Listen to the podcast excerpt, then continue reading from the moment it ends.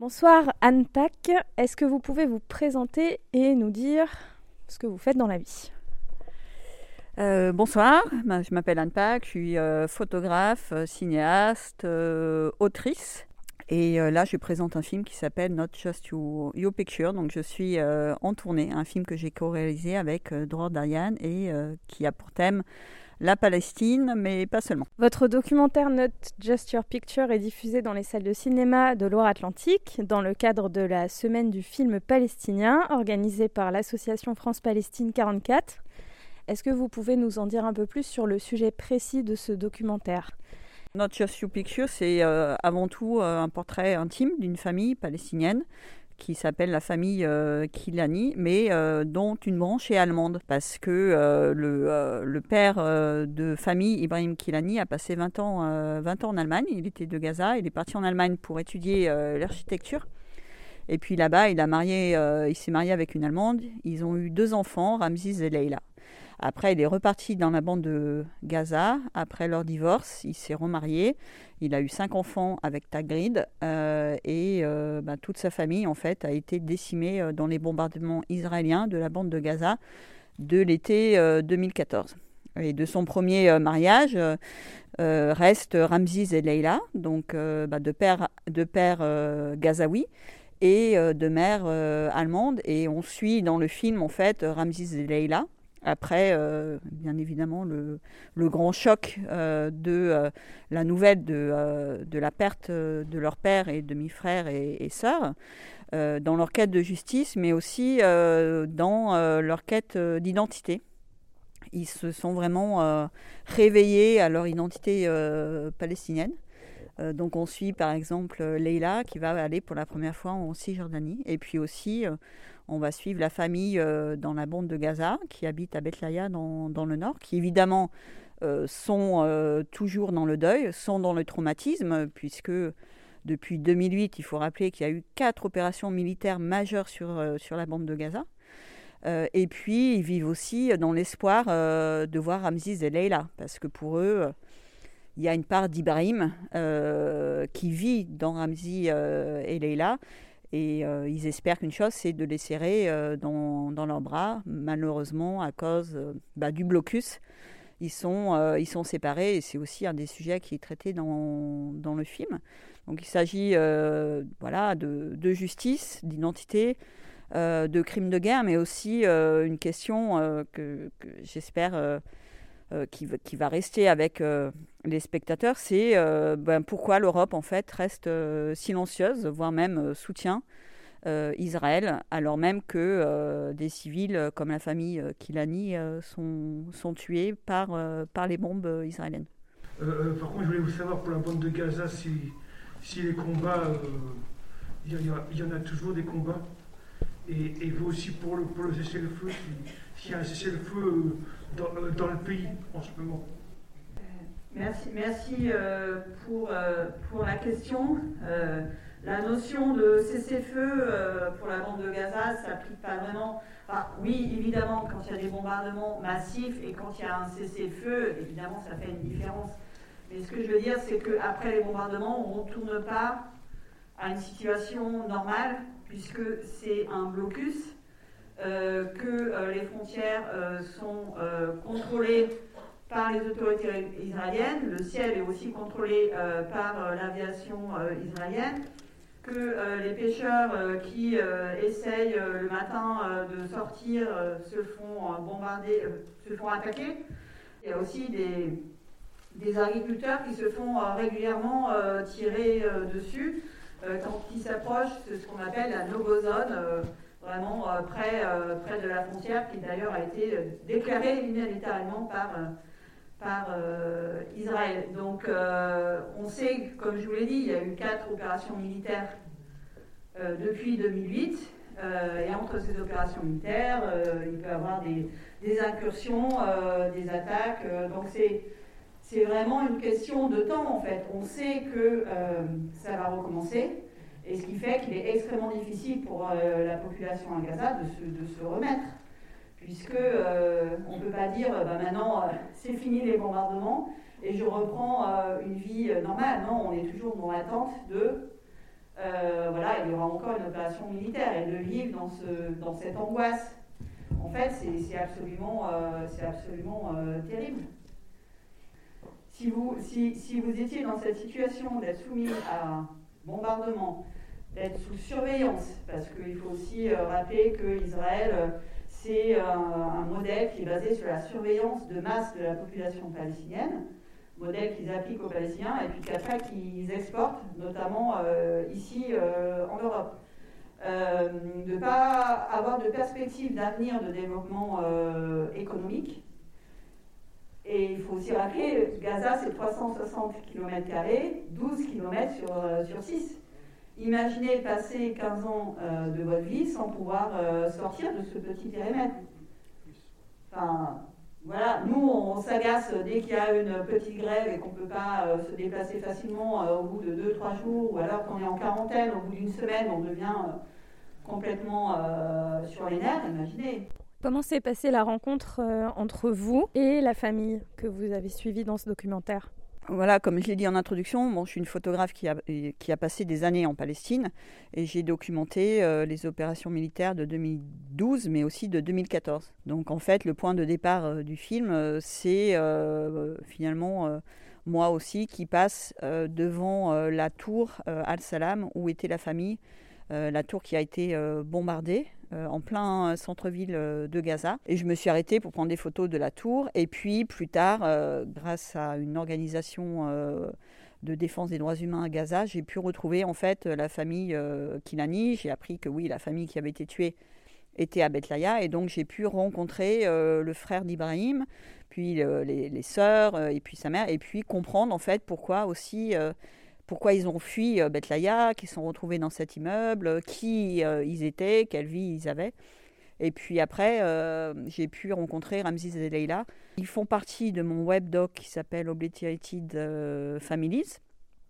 Et après, une fois que j'ai rencontré Ramses, j'ai vraiment été touchée par, par lui, enfin par la manière dont il s'exprimait. Euh, je n'avais pas encore rencontré Leila, mais on, communiquait euh, notamment par, euh, par Facebook. Et je me suis dit qu'il y avait quelque chose à faire d'intéressant pour vraiment interroger en fait le public en Europe. avec cette histoire de passeport allemand, l'Allemagne qui qui fait rien, qui dit rien. Et c'est pour ça que je me suis lancée, je me suis lancée dans ce film avec Dror. Euh, et puis on a eu euh, la grande chance d'avoir une famille aussi qui, bah, qui nous a ouvert euh, leurs portes. et ça, c'est, c'est vraiment quelque chose de, de, très précieux. Vous qui avez traversé un petit peu toutes les frontières, est-ce que vous n'avez pas senti un petit peu une complice de, l'Occident? Merci de, euh, la question. Euh, effectivement, je suis euh, ben, internationale, hein. je ne suis pas palestinienne, je ne suis pas israélienne. je suis blanche. de par ce fait, j'ai des privilèges. Et évidemment, il y a un peu, quelquefois, en tout cas, un questionnement à avoir sur notre position en tant qu'internationaux sur place, euh, mais aussi euh, dans euh, la manière dont on parle de la, Palestine. Notre film, voilà, c'est une histoire, c'est une famille palestinienne et ça semble extrêmement important évidemment que les Palestiniens soient au centre des, conversations. Il y a eu un sentiment, oui, de malaise de pouvoir voyager alors que Ramses et Leila n'ont pas pu rentrer à Gaza je me suis retrouvée quand même dans une situation euh, vraiment euh, étrange. Euh, que moi, en tant qu'Européenne française avec mon passeport et mon statut de journaliste, j'ai pu obtenir une carte de presse temporaire israélienne et j'ai pu me rendre dans la bande de Gaza comme ça. Alors que Ramses et Leila, qui ont leur famille à Gaza, qui ont la, tombe de leur père, et de leurs euh, frères et sœurs n'ont pas pu se rendre à ce jour euh, dans la bande de Gaza. Et que euh, c'est pas seulement ça, et que, que Saleh, l'oncle là qu'on voit dans la bande de Gaza, bien évidemment qu'il aimerait rendre visite à non seulement à Ramses et Léla, mais il a beaucoup d'enfants qui sont arrivés à sortir en fait. Je crois qu'il y a 4 ou 5 de ses enfants qui sont partis de la bande de Gaza, et on ne peut pas aller les visiter parce que c'est très compliqué pour avoir des permis. Il faut aussi beaucoup d'argent, et puis une fois une fois qu'on arrive à sortir, ça peut prendre du temps, on ne sait pas quand on va pouvoir revenir. Donc évidemment, quand on est père de famille, il y a tous ces calculs qui s'opèrent euh, et c'est vraiment euh, très, euh, très compliqué. on se sent une responsabilité, moi je me sens une responsabilité bien sûr quand, quand une famille comme la famille Kilani vous ouvre ses portes, vous témoigne de cette douleur et de cette histoire. alors qu'ils sont encore dans le deuil, etc., je me sens responsable du fait de porter leur histoire et d'essayer euh, du mieux que je peux, avec l'énergie que j'ai, euh, euh, de, diffuser le film et de. et c'est l'engagement que j'ai, en tout cas, avec moi-même et, et, l'engagement que je me donne, c'est oui, tu as fait ce film, et ben maintenant il faut, il faut le porter. Et Dror, il est dans la même dans la même perspective. On est là pour, bah, pour diffuser cette histoire, pour, pour, essayer que les gens prennent plus conscience euh, de l'impact en fait de, euh, de ce régime, euh, non seulement de ce régime colonial israélien, mais aussi de la complicité de, de nos gouvernements. Moi, j'aimerais savoir du coup pourquoi est-ce que la famille qui anime et qui est allemande ne peut pas rentrer à Gaza? Qu'est-ce qui explique, euh, quelles sont les règles entre guillemets actuelles du blocus? Qui peut ou ne peut pas rentrer à Gaza? Vous, vous avez pu y aller en tant que journaliste. Est-ce qu'aujourd'hui vous pourriez y retourner? Euh, bah, pour moi, c'est un point d'interrogation. Hein. Je, vais, je vais essayer, mais c'est pas sûr. Je vais quand même essayer. Effectivement, euh, euh, pour entrer à Gaza, alors en tant qu'internationaux, on ne peut pas y rentrer euh, pour, en tant que, pour faire des visites euh, comme ça, en tant qu'individu. c'est extrêmement c'est compliqué. les personnes qui peuvent rentrer actuellement, ce sont les journalistes qui ont un statut, voilà, qui ont une, carte de presse israélienne.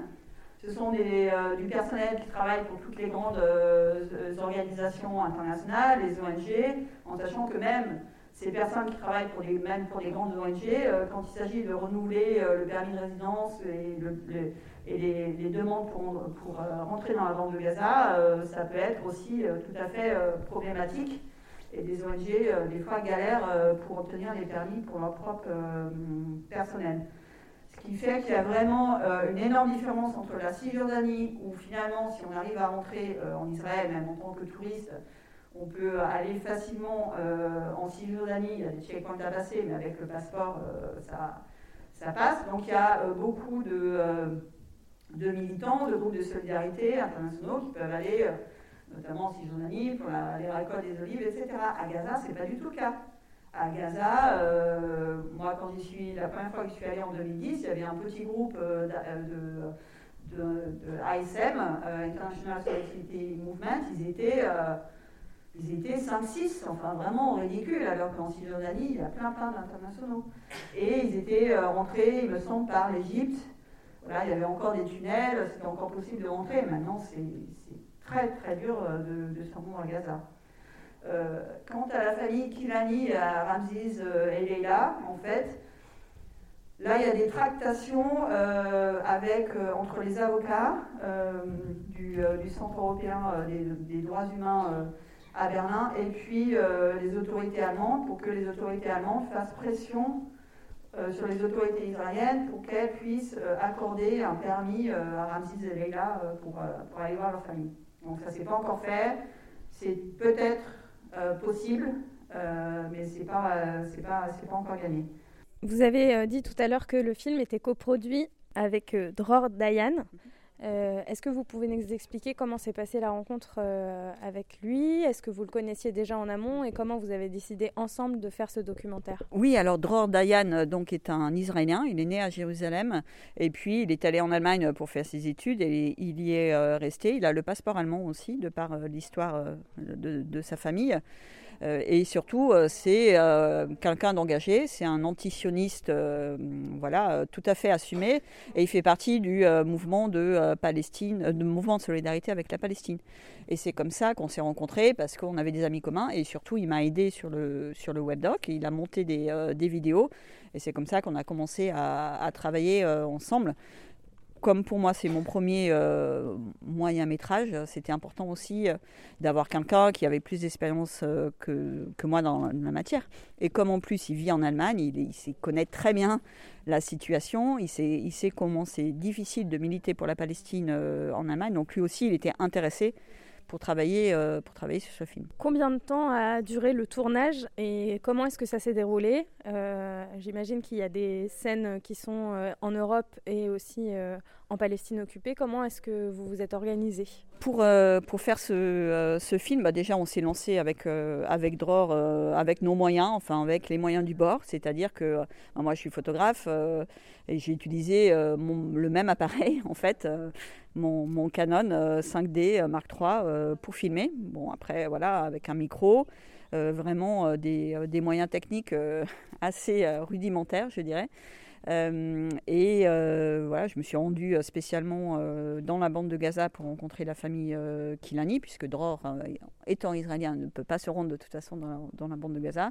Et j'ai suivi euh, Leila aussi en Cisjordanie. Et puis Dror, il a filmé euh, quand même beaucoup, euh, beaucoup en Allemagne. Et puis c'est lui qui a monté le film. Donc on, a quand même assuré beaucoup de, beaucoup de pôles avec avec Dror. Et puis on a eu des, une collaboratrice, Sabrina Ditus, qui nous a beaucoup aidé pour monter le film. Parce que comme c'est un puzzle en fait, où on a plusieurs protagonistes de la même famille, mais qui habitent dans des lieux différents, il y a la famille euh, dans la bande de Gaza, il y a la famille en Allemagne, il y a Ramses et Leila, et puis euh, vraiment le. Euh, on a eu aussi accès à des images d'archives d'Ibrahim, donc ça aussi c'est très précieux. Mais pour monter le film, c'était vraiment quelque chose de difficile. avec tous ces éléments. donc on a eu de l'aide un peu pour faire la trame. mais c'est voilà une toute petite équipe, une toute petite production. Heureusement, on a eu euh, un financement de la Fondation Bertha et puis de Al Jazeera pour finir le film. Mais voilà, je dirais que c'est euh, c'est du bricolage, mais ça a aussi servi, je pense, euh, le fond du film. Parce que comme c'était une toute petite équipe, en gros, je suis allée voir moi la famille à Gaza, il y avait moi qui filmais le son, et puis j'avais une, une, amie à moi, palestinienne, Jeanine, qui assurait, le, je dirais, la traduction, et puis et voilà, et ça a permis quand même, je pense aussi, d'avoir un, rapport plus intime et plus personnel, parce que si on débarque avec une grosse, euh, voilà, une grosse équipe, euh, quelqu'un qui fait le son, quelqu'un, enfin, c'est tout de suite, euh, voilà, la caméra est frais en fait, et on a développé des rapports de proximité avec eux. Je les considère vraiment comme, comme des personnes, voilà, que j'apprécie énormément et que j'appelle amis. Entre le moment où vous avez l'idée du documentaire et aujourd'hui, il y a combien de temps qui s'est écoulé Donc je dirais que l'idée du documentaire, je pense que c'était après que j'ai fait une interview, une première interview vidéo de Ramses en 2015. Donc ça avait commencé à me trotter un peu euh, dans la tête. Après, le gros du tournage a été fait euh, en 2017. Et euh, voilà, le montage a pris énormément de temps parce que comme bah oui, très peu de budget, donc Dror devait travailler à côté. Il pouvait pas être à 100% sur le film, et moi aussi. on a fini de le produire en 2019. Et puis on a eu euh, bah, le Covid, hein, donc, euh, ce qui nous a énormément freiné dans notre tournée. Euh, voilà, on a montré le film. en gros, la première a été au, Festival Ciné-Palestine de, à, Paris. Et maintenant, on est en 2022, donc c'est quelque chose qu'on porte en fait depuis, depuis des années. mais le film est toujours extrêmement d'actualité, puisqu'il y a eu des bombardements en 2021, de nouveau, 11 euh, jours de bombardement euh, dans la bande de Gaza. Et puis, euh, bah, Ramses et Leila attendent toujours justice, en fait. moi, il y a une, phrase qui m'a marqué quand Leila avait dit, en tant que, comment dire, d'origine palestinienne, qu'elle n'osait plus dire que les Palestiniens, enfin, cette identité, ce problème d'identité, comment vous pouvez nous expliquer un peu ce, pas mal-être, mais ce ce tiraillement entre, euh, comment dire, palestinienne, arabe, israélienne euh, En Allemagne, euh, oui, il y a, un malaise d'être palestinien, ça c'est sûr. Et puis, bah, quand on a montré le film, ou le, cas de la famille Kilani, qui quand même a été un peu médiatisé, hein, comment sont censés se, se, sentir en fait la communauté palestinienne en Allemagne? Quand elle voit que, bah, en fait, on peut être on peut être tué si on va voir notre famille en, Palestine si on est tué en fait par des Israéliens, par l'armée israélienne, l'Allemagne ne veut pas bouger le petit doigt pour nous. Donc qu'est-ce que ça veut dire? Est-ce qu'on est des citoyens de seconde zone? Il y a une peur, une peur vraie en Allemagne de, parler de cette question. Il y a un tabou. il y a aussi des sanctions très, très concrètes, des gens qui perdent, qui perdent leur travail, euh, des gens qui perdent des opportunités euh, à l'université, euh, etc. Donc il y, a une crainte. je ne sais pas s'il y a des Palestiniens, des Palestiniennes dans la salle qui pourraient éventuellement témoigner de ça. Mais pour Leïla, comme pour Ramses, hein, ils, ont, bah, ils ont subi le, racisme. Enfin bon, c'est vrai que quand on voit Leïla, c'est très clair qu'elle est quand même d'origine arabe, donc elle a fait euh, profit bas, euh, comme elle explique. Elle préférait, euh, comme en plus c'est quelqu'un, elle est là, c'est vraiment quelqu'un qui ne veut pas être en conflit et, et je pense que du coup, elle, elle taisait son identité palestinienne pour pas faire de pour pas faire de problème. Mais on a bien vu son, son, évolution dans le film, qui correspond vraiment à son, son évolution personnelle. Et aussi, bah, depuis la fin du film, donc bien, bien évidemment, on s'est revus. Euh, elle a déménagé, elle est à Berlin maintenant, et elle a rejoint une, euh, organisation euh, qui s'appelle Palestine Speaks, Palestina Speech en allemand, qui est menée par des, jeunes voilà, personnes palestiniennes d'Allemagne qui ont décidé ben de, lever la tête, en fait, et de contre-attaquer quand il y a des attaques racistes contre eux en tant que Palestiniens. Elle s'est vraiment euh, très affirmée, en fait, euh, et ça a été très, euh, très touchant de, de voir ça. Selon vous, pourquoi est-ce si compliqué de parler du régime d'apartheid israélien en Europe et plus spécifiquement dans les pays qui sont concernés dans ce documentaire, à savoir l'Allemagne et la France, pour nous spécifiquement? Alors merci de la question. Le, mot apartheid, finalement, moi je considère, voilà, Israël c'est un régime colonial euh, d'apartheid et euh, il est grand temps euh, de, le, de, le marteler. J'ai l'impression quand même que la vérité éclate de plus en plus au grand jour. Pourquoi l'Allemagne, la France ou d'autres puissances refusent en fait de voir cette réalité? En fait, je pense qu'ils connaissent très bien la réalité. C'est juste que leurs intérêts euh, stratégiques, euh, politiques vont vers le soutien d'Israël et pas vers le soutien des, droits en fait humains de, la justice et, et des Palestiniens. Mais c'est à nous, citoyens, citoyennes, de se mobiliser en fait pour dire qu'on refuse que nos États continuent de soutenir ce régime criminel pourquoi euh, Israël est dans tous les programmes euh, de coopération européens, pourquoi euh, Israël est toujours dans l'accord d'association avec l'Union européenne, alors que l'article 3 dit qu'il faut soutenir les, droits, humains, sinon l'accord doit être suspendu. Pourquoi on fait autant de business avec Israël, alors même que les hautes technologies et le modèle de surveillance de masse qu'Israël développe sur les Palestiniens eh ben, se retourne contre nous, puisqu'on a vu que euh, le logiciel Pegasus euh, d'espionnage de la société NSO, euh, la société israélienne NSO, est arrivé jusque chez nous. Des journalistes ont été espionnés, des politiques. Donc penser que soutenir Israël ne va pas nous retomber aussi dessus ou n'a aucune conséquence ici, c'est vraiment être bercé d'illusions en fait. Donc, il est temps d'agir et, euh, et, de refuser euh, ce régime d'apartheid qui continue euh, d'opprimer des millions de Palestiniens. J'ai envie de revenir sur une action de votre film.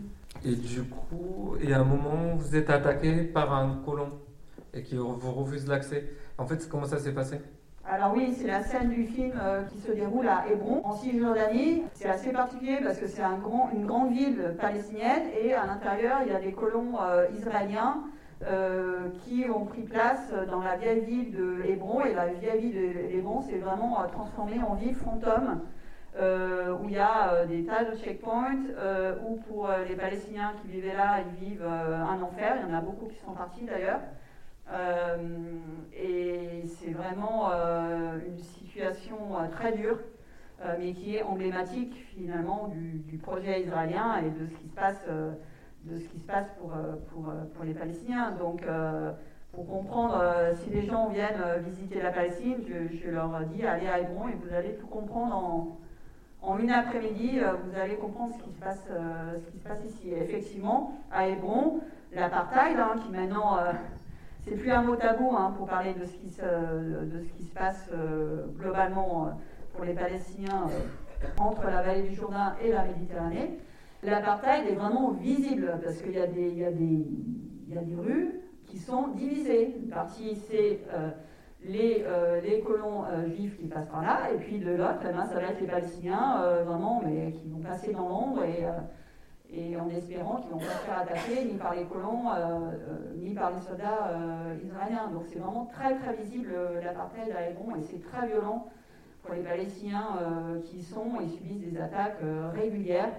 les colons qui vivent à Hébron sont connus pour être parmi les plus, les plus fanatiques. Rappelons que Israël, c'est la 16e puissance militaire au monde, alors que c'est un tout petit pays avec 9 millions d'habitants. Euh, donc il y a un arsenal euh, militaire euh, énorme, soutenu par les États-Unis, l'Europe, etc. Et c'est aussi une puissance nucléaire, même si Israël continue de, le nier, c'est vraiment un secret de, de Polichinelle.